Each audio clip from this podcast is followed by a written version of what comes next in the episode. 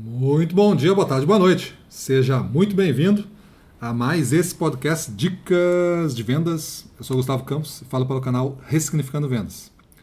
E hoje vamos dar continuidade na nossa série Como fazer uma apresentação de impacto que gera vendas, com o episódio Montando uma boa apresentação.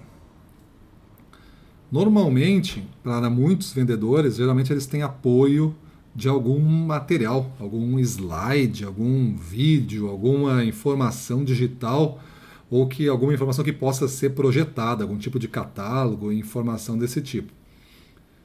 Aí o que acontece é que muito poucas pessoas sabem montar uma apresentação seguindo as regras básicas, não é nenhuma apresentação excelente, mas estou falando assim um conjunto de slides, né, que sirva de apoio. É, é certo que tem algumas finalidades diferentes. Tem aquele slide que tu usa para dar uma informação para a pessoa que depois ela pegue isso e, e possa ler, estudar, enfim, é quase que for uma, uma um e-book assim. Essa é uma finalidade. Em vendas, não é essa a nossa finalidade. Em vendas é fazer uma apresentação porque você já diagnosticou com o cliente uma necessidade e aí você está vendo uma apresentação específica para esta necessidade. Se não for assim, aí já não está errado os slides, está errado o processo. Está né? Tá errado o processo que você está fazendo. Mas não vou falar disso hoje, estou falando só da questão dos slides. Quando tu monta uns slides para uma, uma satisfazer uma necessidade específica que foi diagnosticada, você tem que seguir algumas regrinhas. Primeiro, tente colocar uma ideia por slide. Se você tem 10 ideias, coloque uma em cada slide. De forma o máximo possível resumida, porque isso não é uma proposta, né? Isso é só uma apresentação ainda do que pode vir a ser uma formalização de proposta. Mas é só para você começar a discutir. Então não precisa estar tá tudo explicado ali, todos os detalhes. Vamos primeiro vender o conceito, vender a linha de ação. E aí, se o cliente dizer sim, a gente transforma isso numa, numa proposta mais detalhada. E aí a gente vai entregar isso num outro formato, né? num formato de um documento, não no formato de uma apresentação e vamos começar a discutir com base nessa linha de ação que foi aceita. Vai ficar mais fácil. Então coloque uma, uma ideia por slide. Tá? Ideias complicadas, tal, que tenham muitos tópicos para explicar, tente já fazer também uma, essa explicação quebrada em vários slides. Cuide com muito texto, né? muito bloco de texto ao mesmo tempo, porque a pessoa vai deixar de, te, de prestar atenção em ti para ler ou ela vai se distrair. Enquanto você estiver lendo, ela vai estar pensando outra coisa. Então, muito cuidado para não fazer com que seja desnecessário o apresentador ali. Elimine as distrações, né? É, às vezes, em alguns momentos bem específicos, uma animação, uma brincadeirinha, alguma coisinha assim faz quebrar o gelo, tudo bem. Mas cuida para não ter muito som, muita animação a cada hora, uma, uma animação diferente aí entra de um jeito, entra de outro, tem barulhinho, tem uma GIF, tem uma GIF animado. Então começa a ficar. A, a, distração começa a chamar mais atenção do que o conteúdo mesmo. Então cuida com isso. Use bastante contraste de cores.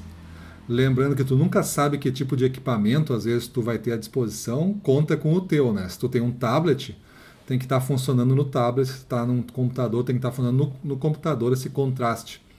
Às vezes a gente muda de. passa a apresentação para outro lugar, aí não funciona o contraste, não tem a fonte, desconfigura. Então tem várias coisas que podem variar se você botar em outro computador. Se você for projetar, tente projetar do seu computador. Depois você diz que envia a apresentação para o cliente, né? Para garantir o quê? Garantir a formatação, tamanhos, não desconfigurar nada que poderia atrapalhar a sua apresentação. Cuide com as fontes evite fontes que sejam muito complicadas de se entender, a pessoa não consegue ler direito. As melhores fontes são as mais comuns, né? A Arial, da, tipo uma Arial, uma Calibri, uma Helvética. Essas são fontes boas, são fontes que todo mundo usa e o olho já está acostumado a ler com facilidade aquele tipo de palavra escrita digitalmente. Né? E use bastante gráficos e componentes, fluxos, é, desenhos, esquemas.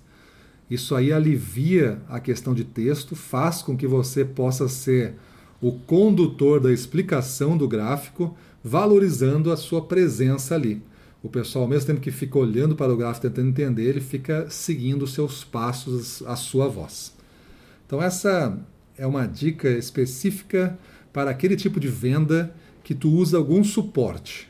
E aqui o suporte que eu estou mais me referindo é uma apresentação, que é comum para muitos é, vendedores. Tente é, verificar, um último ponto aqui, a importância da informação que você está passando.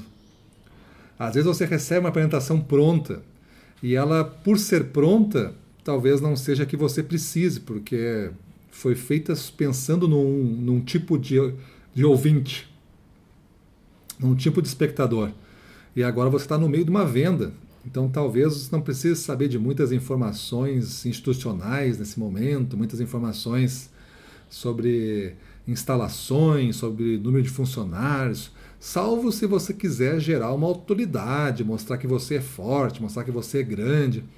Mas se não for isso, se não for necessário isso, elimina, aproveita o seu tempo e o do cliente e valoriza isso para diagnosticar melhor e fazer uma apresentação em cima dos pontos diagnosticados. Beleza? Então essa é a dica de hoje. Espero que vocês gostem. Façam então uma avaliação. Os seus slides, o seu material de apoio é impactante o suficiente para gerar vendas? Porque ele faz parte da sua venda. Beleza? Vamos para a rua, na frente dos clientes, domínio total. Vamos para cima dele.